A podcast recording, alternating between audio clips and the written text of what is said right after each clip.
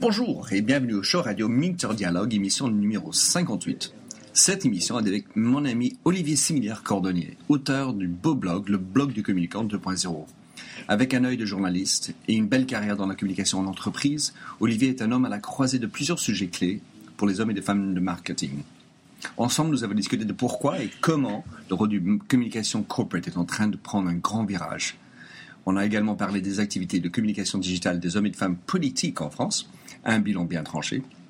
Enfin, nous avons échangé sur les médias en France et qui est en train de prendre une bonne tournure sur le web. Je suis persuadé que vous apprécierez l'échange.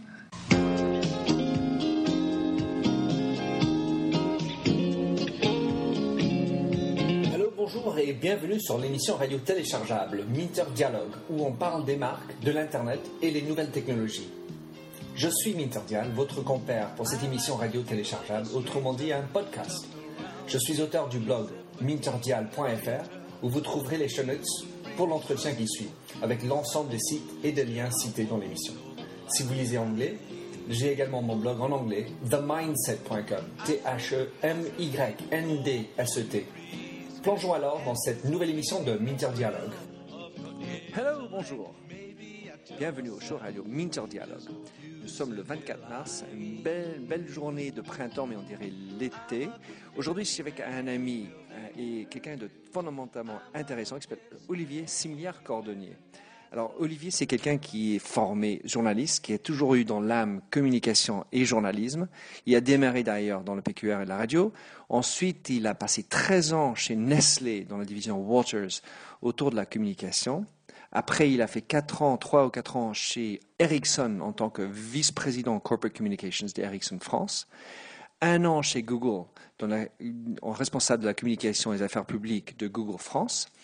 Et depuis, il est consultant et maintenant, euh, et toujours d'ailleurs, l'auteur du fameux blog, le blog du communicant 2.0, qui est un grand blog. Je vous invite à y aller regarder.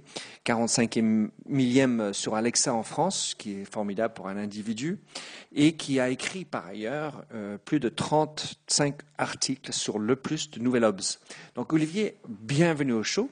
Euh, je suis ravi de t'avoir, ça fait plaisir de t'avoir. Est-ce que tu peux euh, raconter pour nous un peu, pour toi, par rapport au métier de la communication, comment tu trouves ce métier de la communication et comment, en particulier, ce métier est en train de changer aujourd'hui? Il est clairement en pleine mutation. Euh, là, euh, notamment avec l'avènement du ce qu'on appelle le 2.0, les médias sociaux, euh, clairement le métier est en train de muter. Les contours sont encore un petit peu difficiles à cerner, mais on, on, entre dans une nouvelle ère. Pour moi, c'est la troisième ère de la communication, parce que finalement, la communication est un métier jeune. Il est apparu il y a une trentaine d'années, enfin en tant que fonction dans les entreprises. Bon, au début, la communication, c'était une chose euh, très simple. C'était plus le préposé au petit four, aux paillettes, aux fêtes, enfin, un peu le show. C'était un peu la, ce qu'on appelait, euh, appelait toujours la danseuse du président. Et puis ça s'est professionnalisé. On est passé à, à l'étape 2, qui est là le communicant en tant que j'élabore et je diffuse des messages par tous les canaux qui sont mis à mes moyens vers des publics identifiés. Aujourd'hui, on attaque l'étape 3 où ces mêmes publics ne sont plus seulement des récepteurs, mais aussi des émetteurs. Et c'est ce qui complexifie euh, grandement le métier de communicant, parce que maintenant, on, est, euh, on reste toujours bien sûr émetteur, mais on doit rentrer dans la conversation avec ces publics. Chose à laquelle beaucoup de communicants n'étaient pas forcément habitués, euh, parce qu'on était plus dans une démarche qui empruntait beaucoup à la publicité, au marketing. Je suis le meilleur, mon produit est le plus beau, j'ai les meilleures qualités. Alors qu'aujourd'hui, on est dans les logiques où, euh, même si vous ne parlez pas de vous, on parle, on parle de vous à votre place. Et votre réputation se construit avec ou sans vous, que vous le vouliez ou non. Alors qu'avant, la réputation, on la contrôlait, on la maîtrisait, on diffusait les messages qui allaient bien pour convaincre les gens. Ça, c'est terminé.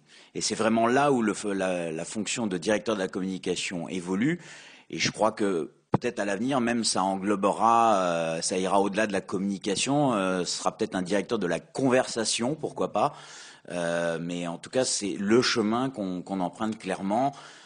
Il avancera à mesure des, des évolutions culturelles, mais c'est clairement une nouvelle étape qu'on amorce. Alors, Olivier, qui a travaillé dans plein d'entreprises avec plein de PDG, imagine que tu as en face de toi un PDG et tu dis voilà, écoute, comment ça doit changer aujourd'hui qu'est-ce qu'il faudrait qu'un PDG fasse, intègre comme état d'esprit pour que la communication dans cette nouvelle ère conversationnelle euh, s'intègre? Bah, Justement, de converser. Et ça, c'est euh, une grande difficulté, euh, enfin pour ce que je connais en, France essentiellement. si on observe sur la toile, par exemple, le CAC 40 simplement, vous n'avez que sur les 40 donc PDG du CAC 40, eh bien, il n'y en a que trois qui sont présents sur Twitter. Et sur les trois, il n'y en a que un qui tweet un tout petit peu, et encore, c'est un PDG, on va dire, euh, international, puisque c'est Lax Mimital. Donc euh, on peut supposer qu'il il a une vision plus large. Euh, tout ça pour dire qu'aujourd'hui, les, les, présidents ont encore une approche très top-down de la communication, très mes cercles, mes réseaux. Je suis voilà dans une communication parfois même incantatoire. Euh, alors qu'ils auraient tout intérêt justement à être des influenceurs aussi. Alors bien sûr aidés par leurs équipes, ça suppose pas que le président fasse tout tout seul. On sait bien que l'agenda d'un CEO c'est extrêmement chargé, mais euh, qu'ils deviennent un personnage qui participe à la conversation parce que pour l'avoir vécu, les gens aiment bien rencontrer justement les décideurs, aiment bien échanger avec eux, aiment bien les challenger aussi. Et euh, bah, ça contribue à la réputation maintenant d'une société. Et le fait d'avoir un président euh, engagé au contact des publics euh, est un atout, à mes yeux, pour, pour une entreprise. la difficulté qu'on va rencontrer aussi bien aux États-Unis qu'ici, c'est quelle est la part de la personnalité de la personne qui doit participer dans ces communications? Tu as un PDG, tu as un, une axe de communication, mais à, combien est-ce qu'on peut accepter la personnalité du PDG de ressortir? Comment est-ce que tu gères ça? Alors là, ça, c'est une vraie question que je me suis moi-même posée quand j'ai ouvert mon blog, puisque à l'époque, bah, j'étais euh, directeur de la communication d'Ericsson. Donc d'emblée, c'est posé euh, le problème qui se pose également à un PDG, ou je à tout dirigeant prenant la parole sur la toile, jusqu'où je peux aller? Euh, dans mon expression personnelle sans me mettre en porte-à-faux dans mon rôle professionnel et donc la réputation de mon entreprise. Et là, je dirais, il n'y a pas de recette magique. Euh, il faut savoir donner quand même un peu de sa personne parce qu'on ne peut pas être dans le discours euh, complètement moulé, calibré, lissé comme parfois on en a exagérément dans les entreprises. Ça, c'est pas possible, ça ne marchera pas. De toute façon, on verra très vite que c'est pas sincère et ça n'attirera pas les gens. Pour autant, euh, on ne peut pas se permettre non plus d'aller complètement dans la polémique. Alors certains blogueurs le font, mais parce qu'ils sont que blogueurs et donc peuvent se, peuvent se permettre s'autoriser des postures plus extrêmes. Moins institutionnelles. Moins institutionnelles. Euh, quand vous êtes un dirigeant qui représenté une institution, une marque, enfin quelque chose d'officiel, c'est clair qu'il faut jongler un petit peu avec ça. Euh, de savoir être faire part de sa personne aussi, parce que après tout, euh, on peut être PDG et aussi avoir sa personnalité. On n'est pas simplement un, pion. Donc voilà, c'est vraiment un peu au feeling euh, qu'on donne euh, des informations, qu'on exprime des points de vue. Moi, par exemple, il y a un blog que j'aime bien lire, c'est celui de Françoise Gris, qui est PDG de Manpower. Euh, elle écrit euh, alors en tant que PDG de Manpower, mais on sent bien que par moment il y a des points de vue personnels qui sont exprimés. Alors bien sûr des points de vue, euh, on va dire assez polissés parce que là encore elle représente une grosse société, donc elle peut pas se permettre par exemple des attaques contre le ministre du Travail. ça pourrait là créer pour le coup des conflits d'intérêts dommageables mais on sent qu'il y, y, y a, une réflexion derrière. C'est pas simplement un discours qui est dévidé comme ça pour faire bien, pour euh, être patron hype à la mode. Donc je crois, c'est ça, c'est la sincérité, l'authenticité, euh, savoir donner un petit peu plus que voilà le discours tout calibré, et à partir de là, laisser exprimer sa personnalité tout en, bien sûr, euh, gardant un certain contrôle, mais comme on fait dans la vie réelle, j'ai envie de dire, quand vous êtes dans une, euh, convention ou un événement professionnel, vous, vous adoptez aussi des codes de conduite, ben, c'est exactement pareil sur la toile.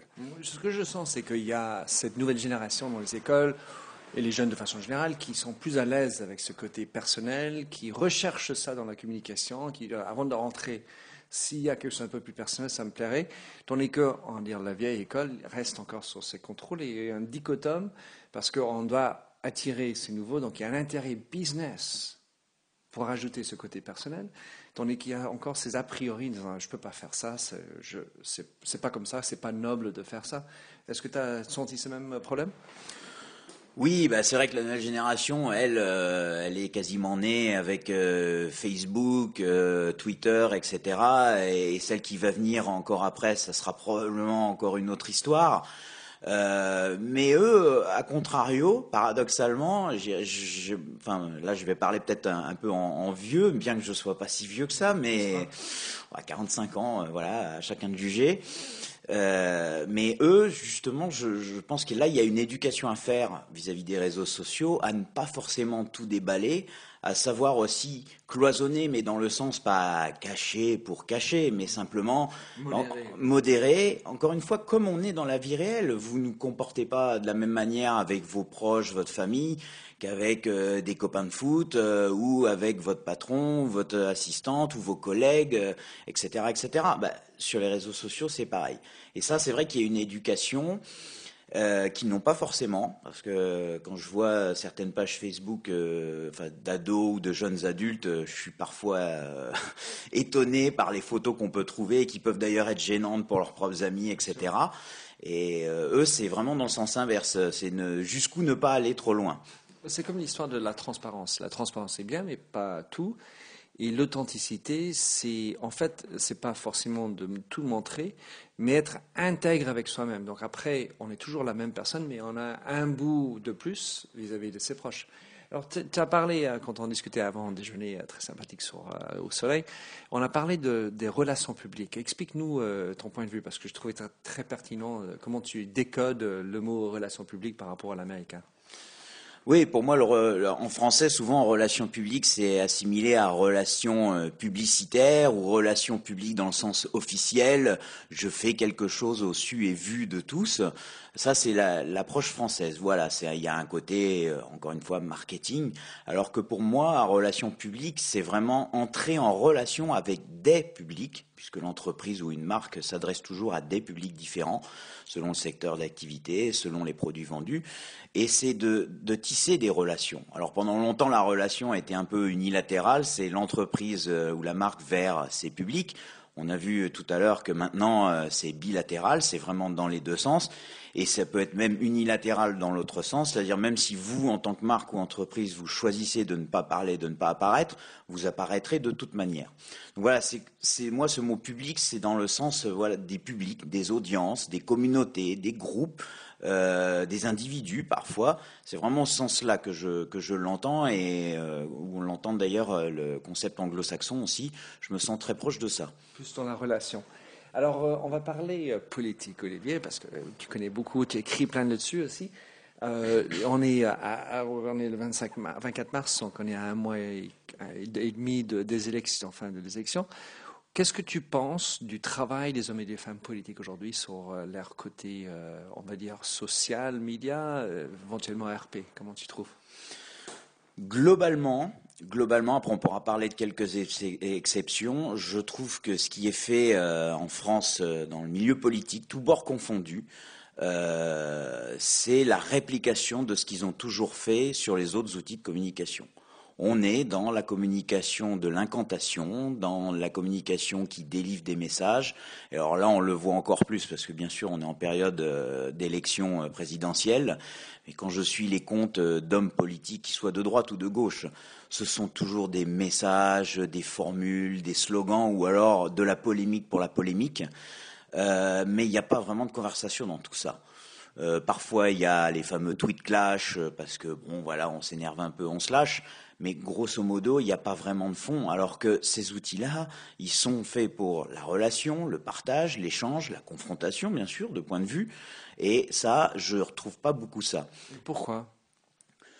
Je pense que ces difficultés à appréhender euh, toute la substance des réseaux sociaux et puis à sortir un peu de sa zone de confort. C'était, on faisait avant, c'était toujours plus facile, voilà, de diffuser et puis euh, à chacun de répandre quand vous allez sur les sites web des, des candidats, euh, globalement, c'est plus le parfait petit kit euh, du militant euh, qui, parle qu'un parti qui donne un projet, qui invite les gens à réagir.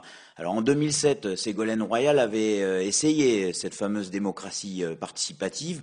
Le problème, c'est que le site était vraiment raté déjà d'un point de vue purement organisation, ergonomie, et ça c'était pas bien modéré, c'était un peu le foutoir. Donc ça n'avait pas pris, c'était probablement peut-être aussi un peu tôt en termes d'usage. Aujourd'hui, cinq ans plus tard, euh, le 2.0, c'est une réalité quand même pour beaucoup de gens, mais on voit que les politiques ont, très peu évolué. À titre individuel, il y en a quelques-uns en revanche qui ont compris euh, l'intérêt et qui en font un usage, je trouve, euh, plutôt intelligent. Je vais en citer un. Alors, il n'y a aucune connotation politique, loin de là, mais j'ai eu l'occasion bah, déjà de le rencontrer euh, dans mes activités professionnelles euh, lorsque j'étais chez Ericsson. C'est Eric Besson, donc l'actuel euh, ministre de l'Industrie, en tout cas jusqu'aux élections, qui a ouvert un compte Twitter et qui tweet beaucoup. Ça lui a même été pendant un moment reproché, puisqu'on disait qu'il était démotivé, qu'il faisait plus que ça, comme s'il tweetait, ça prenait 24 heures dans une journée. C'est pour dire à combien les les gens méprisent ou ne comprennent pas les, réseaux sociaux, pour dire des choses comme ça. Ah, clairement, c'est un indice effectivement de l'incompréhension totale. Euh, les gens ont l'impression que dès que, enfin, dès qu'on lance un tweet, ça nous prend trois heures. C'est en fait. Ou, ça sert à rien. On ne les prend pas à sérieux. Ou c'est, ou c'est voilà, c'est un gadget. Euh, c'est, c'est voilà, c'est pas sérieux. Euh, c'est un truc de d'ado, de geek. mais bref, ça, un politique devrait pas s'en mêler.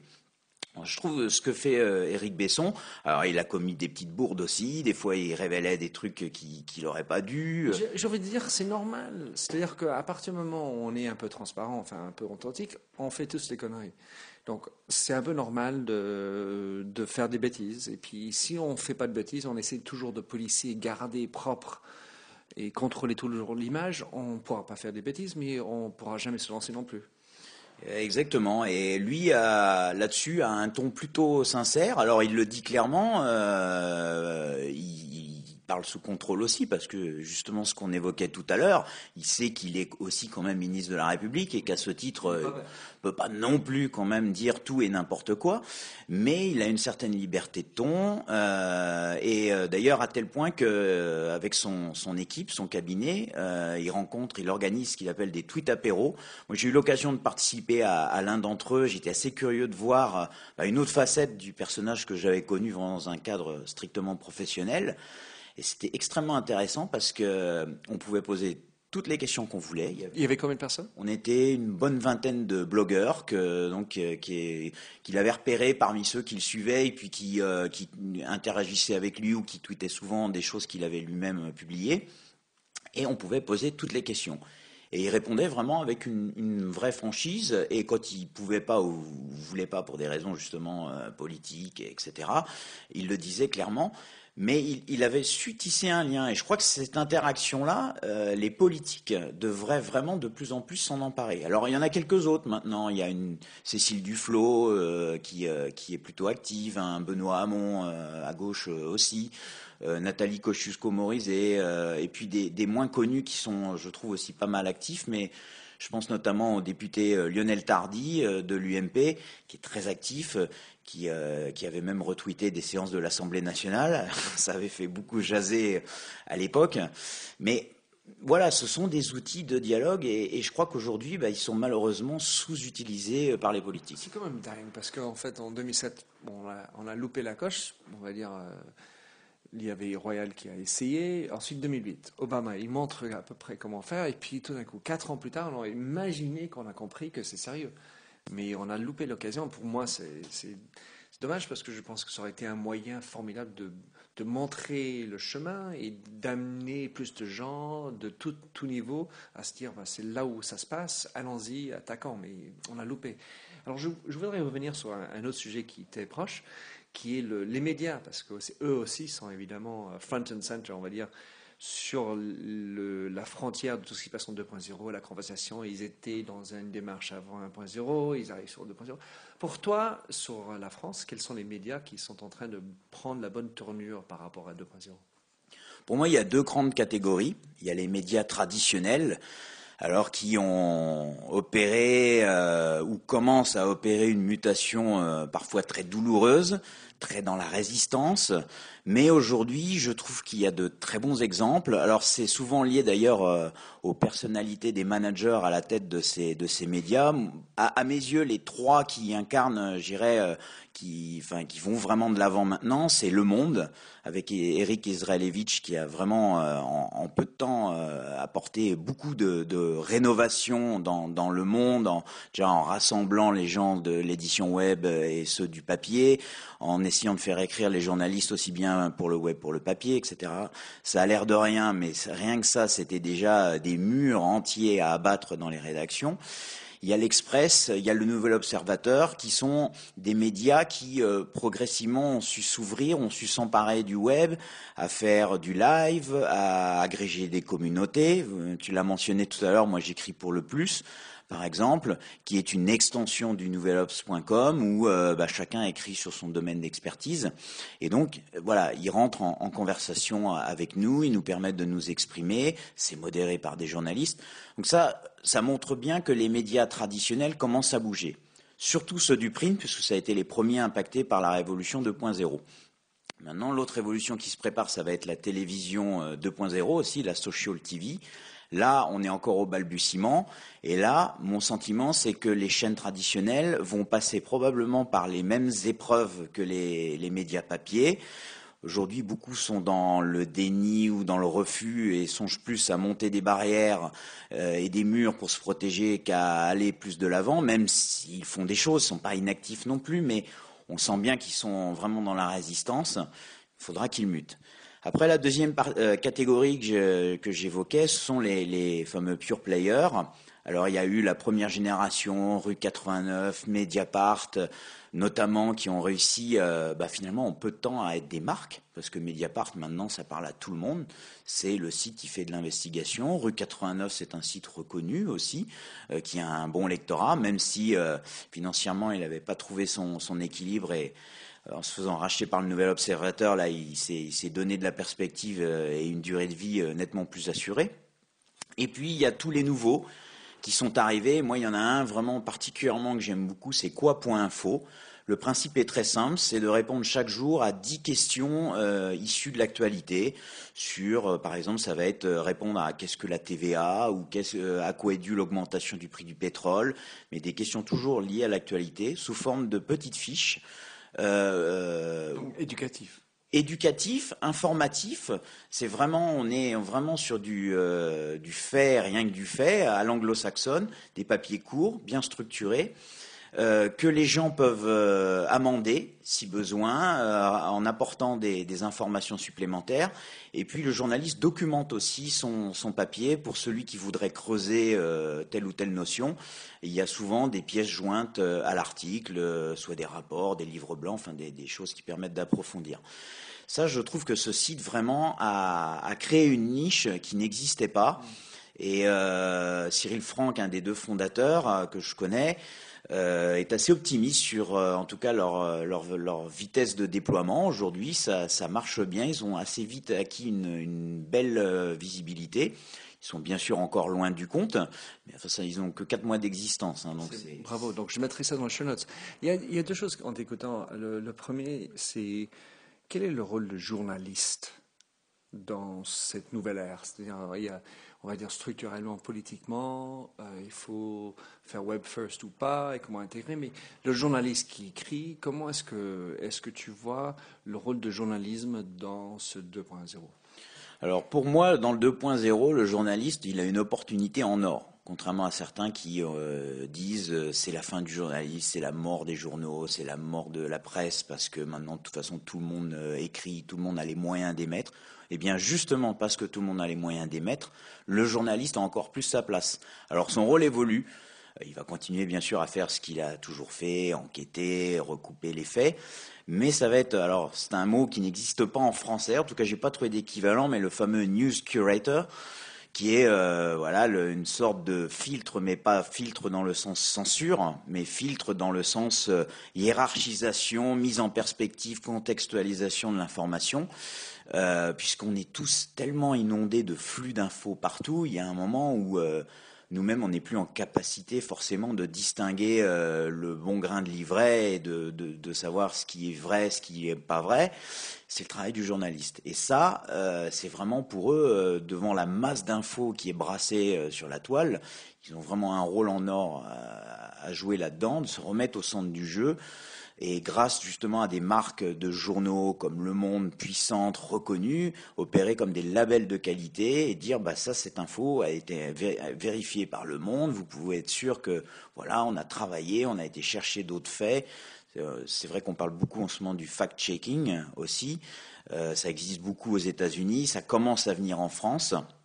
Là, pendant pour les élections, il y a euh, un site qui s'est créé qui s'appelle le Véritomètre et qui vérifie les chiffres et les déclarations de chaque candidat pour voir si c'est vrai, pas vrai, moyennement vrai. Bon, voilà, ça va être ça le rôle du journaliste, ça va être un rôle de, recoupement de l'information, de vérification et de tri.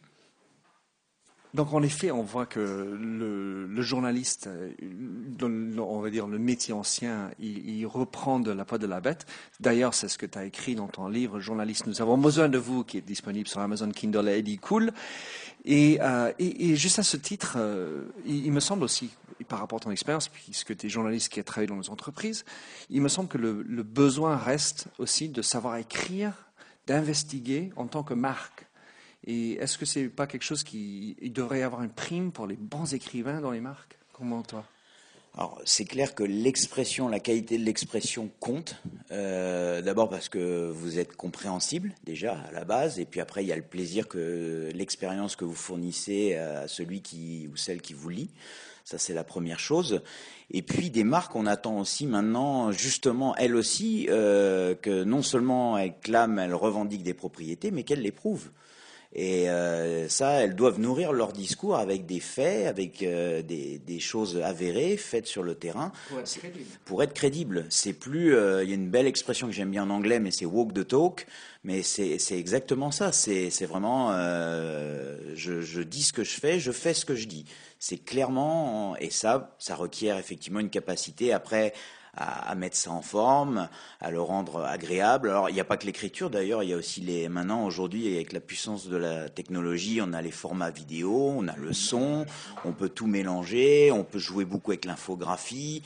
Euh, ajouter de l'écrit. Enfin, on peut vraiment, on a une palette d'outils assez incroyable, mais le fond reste toujours effectivement travailler sur du concret, sur des faits.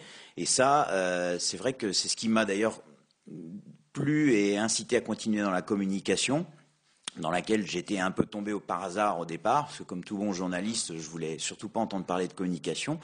Je me suis aperçu que finalement, on pouvait aussi faire de la communication en important des méthodes de journaliste, c'est-à-dire que bah, dans les journaux internes à l'époque, déjà, moi, je, voulais faire des articles euh, qui étaient euh, étayés, qui apportaient une info. Et si on pouvait pas la dire, l'info, bah, on la, la disait pas, mais on tournait pas autour du pot, on ne maquillait pas. Ça, je, me refusais à, faire des choses bah, j'ai eu le bonheur, notamment chez Nestlé Waters, d'avoir une revue internationale interne qui marchait très bien parce que justement on l'avait construite comme un magazine économique. On faisait des reportages sur les marchés, mais aussi on parlait de la concurrence. Donc on, parlait vraiment euh, bah, du, quotidien. Et euh, les gens qui lisaient la revue aimaient bien parce qu'ils découvraient ce que faisaient leurs collègues à l'autre bout du monde, mais en plus il y avait un côté ancré dans la réalité vrai. Et ça, je crois que c'est important pour les marques. Parce il y a un concept qu'on a entendu beaucoup aux États-Unis, c'est euh, une marque doit être un éditeur de contenu. Et c'est fou. Enfin, moi, je l'entends depuis longtemps aux États-Unis. Je n'ai pas l'impression de l'entendre beaucoup ici.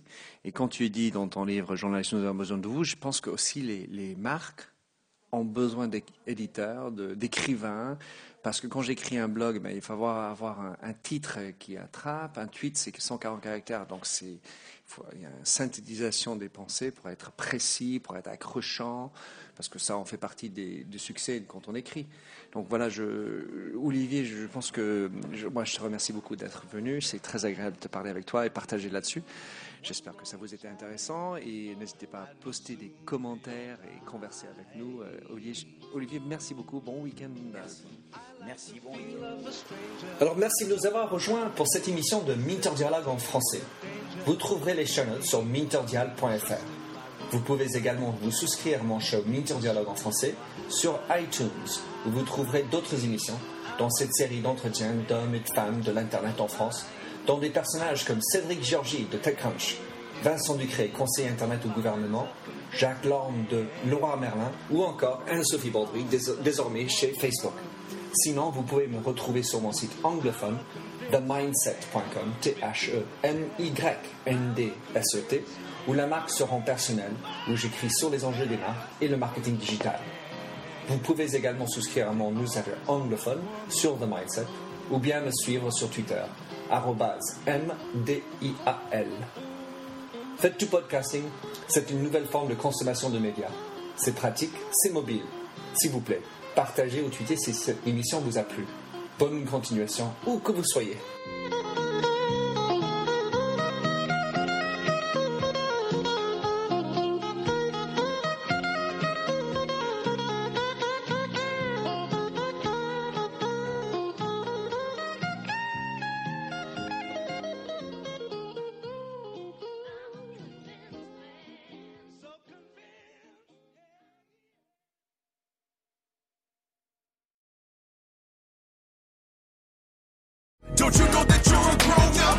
I'm a grown up. Me too. Yep, me too. But you know, these days being a grown up can really suck. Luckily, we're grown ups who grew up in the coolest generation. We had video arcades. And also some of the best TV and movies ever made. We lived the origin of awesome consumer electronics. The list goes on and on. Yep, Generation X. exactly. And we're Gen X grown up. Every week, the Gen X Grown Up podcast explores media, tech, toys, games, and more from both yesterday and today. through the eyes of Generation Xers who absolutely love that stuff. You can find us on iTunes or wherever you get your podcasts. Or find us on our website, genxgrownup.com.